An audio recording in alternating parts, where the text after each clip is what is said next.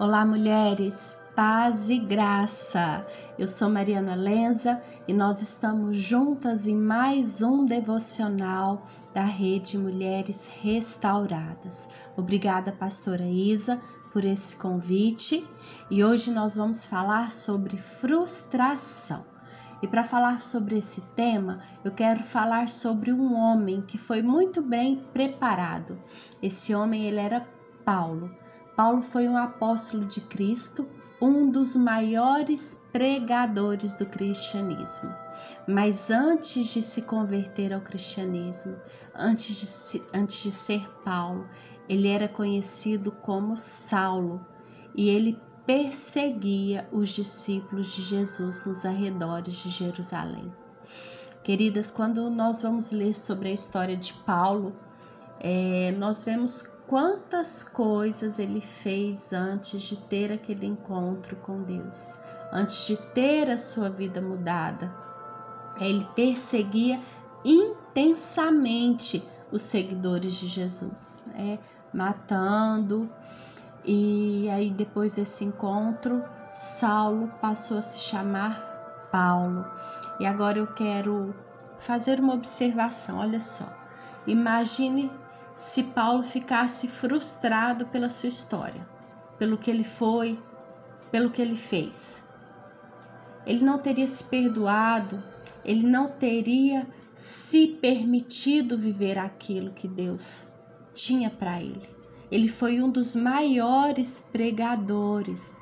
Depois, no decorrer da história, nós vemos como Paulo foi importante né? Como ele teve ali um papel fundamental, ele levou o evangelho com o mesmo fervor que com, com, com quem levava o judaísmo. Ele foi perseguido e preso por várias vezes, como ele fazia com os outros, só que ele não desanimou, ele não se frustrou, porque ele sabia em quem estava a sua fé. Ele não abandonou Jesus em nenhum momento de luta, pois ele conhecia quem ele era. Então, olha só, se Paulo tivesse se frustrado com o seu passado, com, que com aquilo que ele fez, ele não teria vivido as maravilhas que Deus havia preparado para ele. E se ele tivesse frustrado com as perseguições que ele também sofreu, se ele tivesse desanimado, ele não teria levado a palavra a tantas vidas. E hoje eu não sei qual momento que você está passando, então eu quero te fazer uma pergunta. Por que tem insistido a olhar ao que passou?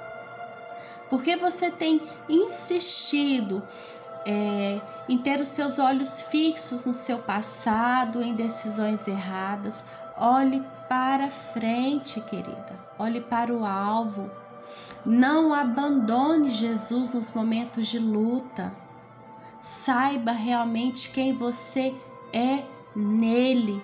Não permita que a frustração seja maior do que o propósito de Deus para a sua vida.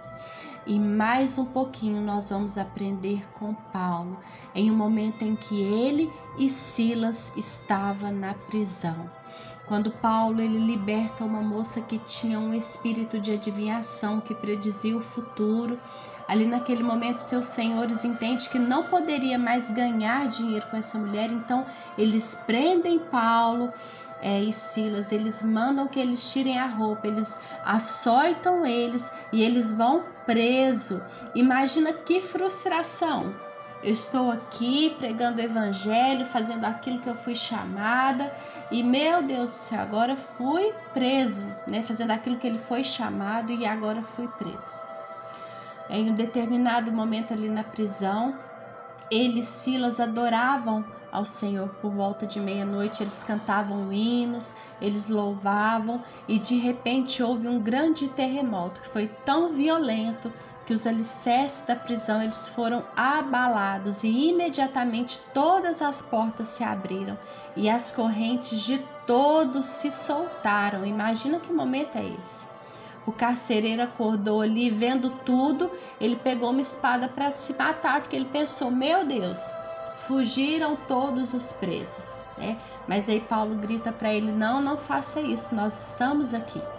E quando o carcereiro entra ali, ele vê que realmente Paulo e Silas está preso, ele trêmulo, ele prostra e fala: "O que eu faço para ser salvo?"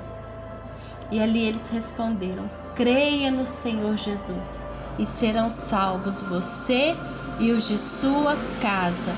Então o que eu quero dizer hoje, preciosa, talvez nesse momento aí que você está vivendo, você se sinta como uma prisão no seu trabalho, no seu casamento. Talvez você esteja vivendo um momento de maternidade, é que você se ausentou para tudo para poder cumprir aqui o seu chamado de mãe. Eu não sei em que momento que você vive aí, mas talvez como Paulo e Silas você esteja presa, se sentindo presa. Então eu quero te dizer, não se sinta frustrada por esse momento que você está vivendo, por esse momento que você está passando. Adore, creia, louve. É porque o seu momento, talvez aí de frustração, de prisão, seja apenas Deus apontando o seu destino. Eu sei, é difícil, não é verdade? Olhar o positivo, olhar as coisas boas quando a gente se sente presa, quando a gente está frustrada.